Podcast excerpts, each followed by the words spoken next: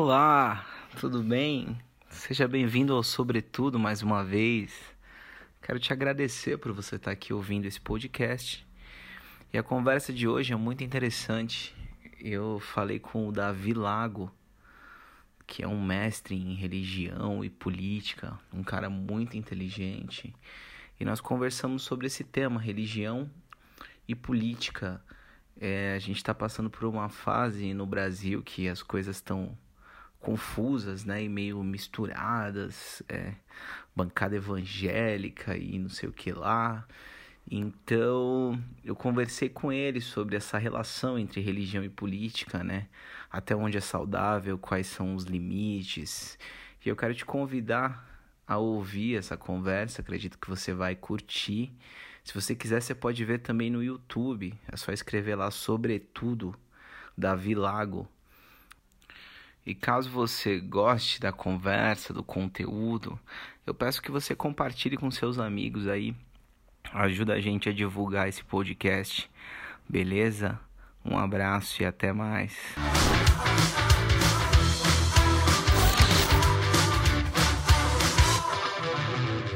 Eu vejo muita gente falando que religião e política são duas coisas que não se discutem. É, até quem diz isso são pessoas que não estão querendo mesmo o diálogo e tal. O que, que você acha sobre isso? É um tema que eu estou estudando já há mais de 10 anos, sistematicamente na faculdade, desde que me formei em Direito pela PUC e na sequência, no meu mestrado em Teoria do Direito, foi sobre isso. Legal. O relacionamento do protestantismo com a fundação da democracia nos Estados Unidos. E eu acho, na verdade, que esses são os assuntos que nós mais deveríamos é, discutir, porque afinal de contas, a religião diz respeito às questões últimas da vida, porque estamos aqui, de onde viemos, para onde vamos, como devemos viver. E a política diz respeito à nossa convivência, diz respeito a quais são os objetivos e os interesses comuns que nós temos numa comunidade, numa cidade, num país. Então acho que sim, nós devemos debater e refinar as nossas ideias sobre essas questões. Pensando nessa relação entre religião e política, é, quais são os limites dessa relação? Você pensando como um estudioso, mas também como um cristão, né? Sim, a separação da igreja e do Estado, ou seja, dos, das agências do Estado, a estrutura estatal, das estruturas da religião, é um dos grandes legados da tradição cristã à teoria política, à reflexão política, ao direito vem daquele preceito de Cristo, dê a Deus o que é de Deus e a César o que é de César. No Brasil, esses ensinamentos estão é, plasmados no artigo 19 da nossa Constituição, onde lá está dito expressamente que o Estado ele não deve se misturar com uma, nenhuma religião, mas ele pode sim estabelecer parcerias naquilo que for interesse público, sempre dentro da lei. Então, tem uma frase que eu costumo repetir que é assim: o Estado é laico, mas nenhum ser humano é laico. Uhum. Todos nós, seres humanos, nós temos crenças, crenças não só religiosas, mas crenças artísticas, convicções filosóficas, convicções políticas. Nós não temos certeza do futuro, então nós temos crenças com relação ao futuro.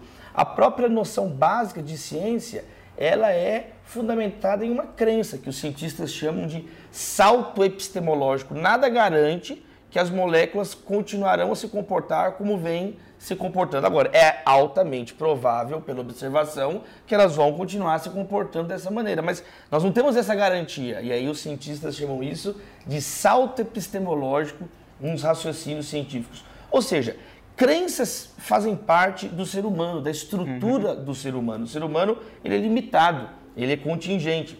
Então, em algum momento vai existir uma crença. Então, a política, ela é feita também de crenças, de convicções que as pessoas têm. E isso deve ficar muito claro. Se por um lado as estruturas de poder não devem se misturar com as estruturas religiosas, ou seja, as quais forem, né, a separação dos poderes, a fiscalização do poder, por outro lado, isso não significa que os religiosos ou não religiosos não possam participar da arena pública das discussões. Isso é importante também ressaltar. Por exemplo, você falou aqui né, que eu sou cristão, é verdade, eu sou um cristão, nós, nós somos, pertencemos a uma tradição cristã. Mas mesmo aqueles que são ateus ou é, agnósticos, são crenças negativas. Né? O ateu crê que Deus não existe. Ele não tem nenhuma prova que Deus não exista. O agnóstico, ele, ele não sabe se Deus existe ou não. Então, no fundo, tem uma frase antiga que diz assim: Nós não podemos é, aceitar cegamente a pretensa autonomia do pensamento filosófico. Como se, como se um filósofo ou um pensamento sociológico ou científico também não tivesse em algum ponto as suas crenças. Legal. É, nessa última eleição, foi recorde é, os candidatos usarem um nome eclesiástico é, como nome de propaganda política, por exemplo, pastor tal tal, diácono não sei o que lá, né? Sim. Irmão tal. É, eu queria fazer uma pergunta para você, que é uma coisa assim mais de cunho pessoal. Você acha que por parte da, de alguns eleitores, de repente pode ter tido uma espécie de confusão num sentido assim, de achar que um bom religioso também será um bom político? Sim, eu concordo com, com a sua pergunta e afirmação. Existe muito essa confusão. Mas eu queria fazer duas observações. Primeiro, é importante entender também um pouco da história dos evangélicos no Brasil e da sua relação com a política. Houve um, um, um período onde os evangélicos eram minoria. Uhum. Nesse período, é, era proibido, por exemplo, no Brasil, de acordo com a Constituição do Império de 1824, no artigo 5 proibia construção de qualquer templo religioso que não fosse da Igreja Católica. Então já existia um período no Brasil onde as minorias, os evangélicos eram uma dessas minorias, uhum. precisavam sim de ter ali os seus representantes. Nessa época, tinha até sentido essa frase, né? Irmão, vota em irmão, porque havia inclusive lobby, havia, havia resistência. Por exemplo, no interior do Brasil, era proibido vender tijolos, materiais de construção aos crentes, aos bíblias, aos aleluias, uhum. para que eles pudessem construir os seus templos. Então, um vereador, eles tinham ali uma necessidade de ter representatividade, sim, né? Sim. Só que, como você muito bem colocou, isso veio mudando. Aí tem um período, já no meio do século XX, que os evangélicos se tornam uma força emergente. E aí começa a ter uma racionalização da participação deles na política. Por exemplo, na Constituinte, em 1988, na Constituição de 88, já temos, por exemplo, ali um pastor evangélico que foi o Mário de Oliveira da Igreja Quadrangular. Uhum. É, um, é um sinal de que os evangélicos, as denominações, começaram a se articular pragmaticamente para ter os seus representantes. No momento atual, e aí essa é uma segunda observação, eu percebo que agora que os evangélicos estão se tornando maioria na população, já é um terço da população brasileira evangélica, de acordo com as estatísticas do Datafolha do ano passado. Uhum. Ano que vem tem um novo censo que vai aferir essas informações, mas é inquestionável, como você falou, que está aumentando muito o, a força dos evangélicos na política brasileira. E agora é um novo momento, não é mais uma minoria. Então, agora chega numa situação que é, já não justifica. Irmão vota irmão, mas por que irmão vota irmão? Se agora são a maioria, não uhum. precisa. E aí, nós temos, especialmente nos últimos anos no Brasil, essa questão das manifestações de rua, a questão da Lava Jato. Existe toda uma ruptura com antigas lideranças políticas e surge aquilo que nós chamamos em teoria política de vazios de poder surgem espaços vazios que rapidamente foram preenchidos. Uhum. Na ruptura dos partidos políticos, na prisão de antigas lideranças políticas e até mesmo na morte, porque muitos estão ficando velhos, muitos estão aposentando, é, outros grupos sociais organizados começam a ter voz na política num momento onde os partidos estão se reorganizando, se reinventando, as utopias políticas estão se reimaginando então, não é apenas a igreja evangélica, mas artistas estão muito fortes. Sim. É, a, a, São Paulo, por exemplo, a Federação de Indústrias de São Paulo, a Fiesp, protagonizou inúmeros episódios políticos uhum. recentes no Brasil. Então, os empresários, apresentadores de televisão. Sim. Quer dizer, quem já tem uma mínima capilaridade, uma mínima forma de coesão, ganhou uma grande vantagem nos últimos anos no Brasil. Por exemplo, o prefeito é, de Belo Horizonte, o Calil, era, era presidente do Atlético Mineiro, quer dizer, ele já tinha uma base ali, ele já tinha uma plataforma. Agora, inquestionavelmente. Tem o João Dória em São Paulo. O João Dória que vem, a LID, lideranças empresariais, você pode perceber Sim. Né, o, o Crivella, bispo da Igreja Universal, mas inquestionavelmente as igrejas evangélicas no interior do Brasil, com tamanha pujança numérica de adeptos, é, acaba sim que ela tem uma força descomunal é, na hora do voto. Ela já é uma sociedade organizada, ela já é um grupo uhum. organizado. Isso é algo muito novo no Brasil. Sim. Existe um livro do José Murilo de Carvalho chamado Cidadania Brasileira, está ali na estante, eu mostro para vocês depois. Nesse livro ele mostra que desde a reabertura democrática no Brasil em 88, nós, o brasileiro está acostumado com três instituições da sociedade civil participando da arena pública. A OAB, a ABI, a Associação Brasileira de Imprensa, e a CNBB, a Conferência Nacional dos, dos Bispos Brasileiros, né, da Igreja Católica.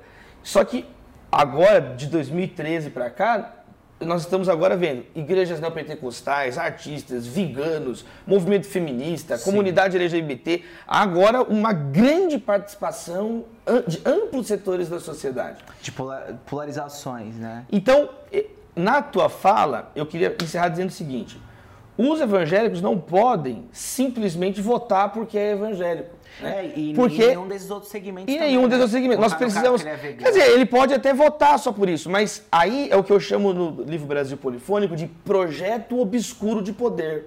Uma coisa é você chegar ao poder ter voto. Mas qual que é o projeto dessas pessoas? Uhum. Projeto para o país. Então, qual que, qual que é a reivindicação, Sim. especialmente para os evangélicos, que são a maioria, isso é mais grave, isso é mais sério. Sim. Porque é uma, é uma maioria. E aí é legal também a gente pontuar duas maneiras é, democráticas de exercer a liderança na sociedade contemporânea. Na teoria política, a gente fala de democracia majoritária e a democracia consensual. Existe uma diferença entre as duas maneiras. São duas formas democráticas. Mas a democracia majoritária é assim: a maioria me elegeu e eu vou governar só para a maioria. Quer dizer, eu governo para todos, mas o meu objetivo é agradar a maioria que me elegeu. Tá. Já a democracia consensual, que é uma outra maneira, eu governo, claro, para a maioria que me elegeu, por isso que eu fui eleito, mas eu governo para o maior número possível de pessoas. Eu vou em direção às minorias que perderam. Uhum. Eu procuro expandir o diálogo, eu procuro encontrar novos espaços de consenso. Então existem vários estudos que mostram que as democracias consensuais têm resultados melhores, especialmente na atmosfera que fica no país. Não fica esse clima é, perene de, de, de, de de polarização. A polarização em si mesma não é ruim. É sinal que é liberdade, uhum. é sinal que as pessoas podem se manifestar. Mas uma polarização autodestrutiva, como, como vem acontecendo no Brasil, é sim prejudicial. Cria uma atmosfera tóxica, os problemas reais não são solucionados. O Brasil tem vários problemas que não são de esquerda e de direita, são problemas estruturais. E aí a pauta pública não avança. Sim. É, pegando um gancho até do seu livro, você escreveu um livro chamado Brasil Polifônico, né? É, onde tem um conceito de que o Brasil é composto por várias vozes, né? E eu acredito que você olha a diferença como uma coisa boa. Uhum. E você propõe na, na, na, nesse livro a ideia de que nós precisamos aprender a, a desenvolver a escuta, né? E, e, e, o diálogo. Você acha que, pelo que você tem visto de experiência com as pessoas, você acha que, a, que esse momento político e esse momento religioso tem sido um momento que as pessoas não têm escutado as outras? Sim, é, ninguém tem escutado ninguém. Na verdade, assim, a diferença é um fato, né? Mais do que analisar se isso é bom ruim, gostando ou não disso, é um fato. As pessoas pensam diferentes. E a tolerância nasce da capacidade cognitiva e mental de entender que o outro tem critérios diferentes, opiniões diferentes. Então, nós precisamos viabilizar a nossa convivência através de conversas sérias, de diálogos sérios. Claro que vai ter enfrentamento, claro que existem momentos de maior tensão, mas existe uma maneira de se resolver isso. Tem aquela frase antiga também que diz assim, né, que democracia é você falar o que você quiser. Democracia é a diferença política é encontrar o consenso. Política não é politicagem. Política é isso, é, é encontrar o ponto comum, os valores que de algum modo são compartilhados por aquela comunidade política. E existem muitas pessoas também que são oportunistas, que se aproveitam da polarização apenas para ficarem sendo eleitos eternamente, entendeu? E de resolução prática de, de situações as pessoas não propõem nada. Então a gente precisa caminhar numa direção do diálogo, da conversa, especialmente no Brasil, com tantos assassinatos. O Brasil é o país que tem o triste recorde de maior número de assassinatos por ano, cerca de 60 mil assassinatos nos últimos anos todos. É mais gente que morre nos Estados Unidos, na guerra em curso na Síria, na Europa inteira. Então, é meio que normal para a gente uma coisa que é uma anomalia fora do Brasil. A quantidade absurda de assassinatos que acontece aqui. Então, é, a igreja, como você muito bem pontuou, ela tem também aí, além do seu dever cívico, como qualquer outro cidadão brasileiro, o dever espiritual, a pessoa que acredita na Bíblia e que assume é, posições beligerantes dessa maneira, ela está se insurgindo contra os próprios fundamentos da nossa fé. Legal. Você tem uma frase que eu gosto muito, que é assim, é mais olho no olho e menos olho por olho, né? Isso. Você acha que esse é um caminho? Esse é um caminho. Essa é a frase final do livro Brasil Polifônico. É um convite a nós sabermos separar as coisas, né? É, a escalada da violência no Brasil ele começou também a notícias que não eram comuns aqui, tiroteios em escolas, isso está ficando normal, a violência crescendo em outros ambientes. Então, eu acho que esse é um caminho, sim, um caminho. Jesus ensinou sobre isso. É, o maior é o menor, os últimos serão os, os primeiros. Quando sou fraco é que sou forte, o apóstolo Paulo diz. Todo aquele que se exalta será humilhado, mas aquele que se humilha será exaltado. Então, o caminho que Jesus ensinou é um caminho de serviço. Eu falo bastante também das duas bacias, a bacia de Pilatos e a bacia de Jesus. Jesus lavou as mãos e pegou a toalha para lavar os pés ali dos discípulos. Né? Ele pegou a toalha a, a, a bacia para lavar os pés dos seus apóstolos. Já Pilatos lavou as mãos, eu não tenho nada a ver com isso é a bacia da indiferença. Então, a Jesus propõe para nós uma bacia de serviço, de envolvimento real, de envolvimento genuíno. Já a postura de Pilatos é uma postura apática, eu não estou nem aí, ó, eu não vi culpa nenhuma nesse homem, mas eu não estou nem aí, lava minhas mãos, faz o que vocês quiserem. Essa é uma postura medrosa, covarde, e não é esse o caminho que Jesus nos ensinou. É, sendo que não tem nada que a gente não tem a ver, né? Tudo Sim, tem a ver com a gente. Tudo né? tem a ver. Que até a posição, acredito, daquelas pessoas que dizem assim, ah, eu não gosto de política, então eu nem me meto nesse assunto. Mas na verdade ele pode até dizer que não se mete nesse assunto, mas esse assunto atinge ele. Né? Sim, ele, ele, ele pode não gostar de política, mas ele é um cidadão, querendo ou não, ele é um cidadão. Ele tem deveres, ele tem direitos, ele tem responsabilidades, ele tem liberdades. E como cidadãos, uma das maneiras de exercermos a nossa cidadania celeste de modo digno é exercendo para valer a nossa cidadania terrena, como cidadãos exemplares. Falando assim como brasileiro, Davi, você acha que falta em nós patriotismo? Talvez, o brasileiro é aquela história do Nelson Rodrigues, né? a síndrome de vira-lata. Eu acho que o brasileiro, é, é, é, existe muita ignorância uhum. sobre o próprio Brasil. O, Brasil é grande em termos geográficos, o Brasil tem uma história riquíssima, e os brasileiros, eles têm pouco conhecimento do próprio país. Eu acho que isso passa por uma questão também de esclarecimento público. Nós temos as mazelas históricas de baixa escolaridade, né? E eu acho que quanto mais nós pesquisarmos sobre a nossa própria história, nós ficamos impressionados, né? Por exemplo, o Brasil tem Carlos Chagas, é o único, o primeiro e até hoje único cientista na história da medicina que descobriu todo o processo de uma doença o vetor, o causador, até a epidemiologia, né, o, o, o remédio, e, e, é um brasileiro, né, o maior atleta do século XX, o Pelé, é outro brasileiro. A Bossa Nova, agora recentemente, o João Gilberto é, morreu. É só você olhar a repercussão, a repercussão da morte do João Gilberto nos principais suplementos literários, culturais do mundo. Então, assim, o Brasil tem tantos valores e quanto mais nós conhecermos isso, aumenta.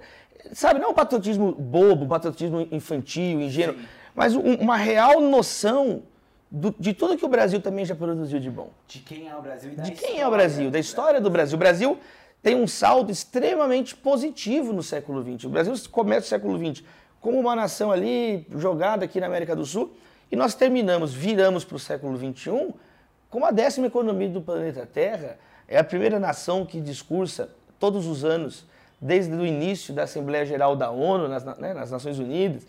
Então, o Brasil ele tem sim grandes ativos que nós precisamos conhecê-los melhor, para além dos que já falam muito do meio ambiente, a diversidade do ambiente, o, o tamanho da nossa agricultura. Nós temos muito ainda que aprender sobre a nossa própria história. Davi, partindo já para o encerramento, é, eu queria que você falasse um pouco quais são os perigos de viver numa bolha social. Que eu acredito que a, toda essa conversa nossa sobre a falta de tolerância, Sim. sobre não querer ouvir, tem muito a ver com aquela coisa da bolha, que com a rede social ficou muito mais intenso, né? Porque o, o algoritmo da rede social, ele manda para ele identifica a forma como eu penso e vai mandando para mim notícias que reforçam o meu próprio pensamento, né? Então é, é o mistério de pessoas que pensam igual eu, leio só notícias que, que têm a ver com a minha posição política, com a minha posição religiosa, e aí é, a minha visão de mundo fica como se é, o mundo fosse girasse em torno de mim, né? São dois extremos perigosos que nós não podemos cair. Um é achar que dá para ser amigo de todo mundo.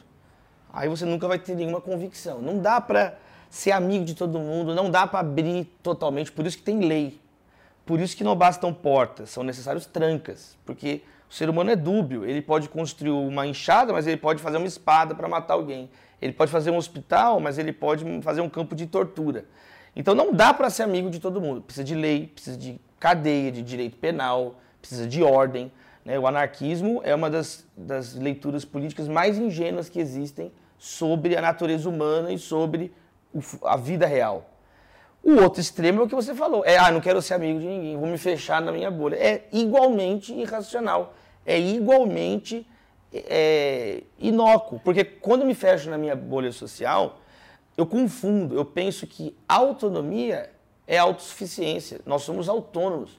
Mas nós não somos autossuficientes. Ou ser amigo só quem pensa igual eu. É, só, ou só amigo só quem pensa. Isso mesmo. Se me, me fechar ali, eu fico uma pessoa é, menos crítica, eu fico uma pessoa mais supersticiosa. Agora, quanto eu tenho os meus amigos, não, não tem problema ter suas convicções, mas está aberto, ouvir o outro. Aí você se torna uma pessoa mais crítica, uma pessoa mais responsável, fica mais rica a tua compreensão do mundo, você começa a entender melhor a, a natureza das coisas, por que as coisas são e funcionam da maneira que funcionam.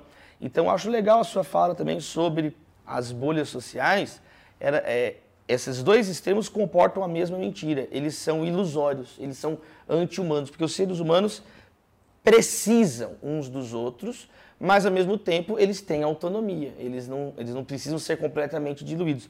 O John Donne tem aquela frase famosa, né? nenhum homem é uma ilha. Uhum. Aí o Amos Oz, ele pediu desculpa ao, John, ao, ao, ao Donne, mas ele disse assim, que nós na verdade somos penínsulas, né? Quer dizer, nós temos uma parte voltada para o continente e uma parte voltada para o mar. Né?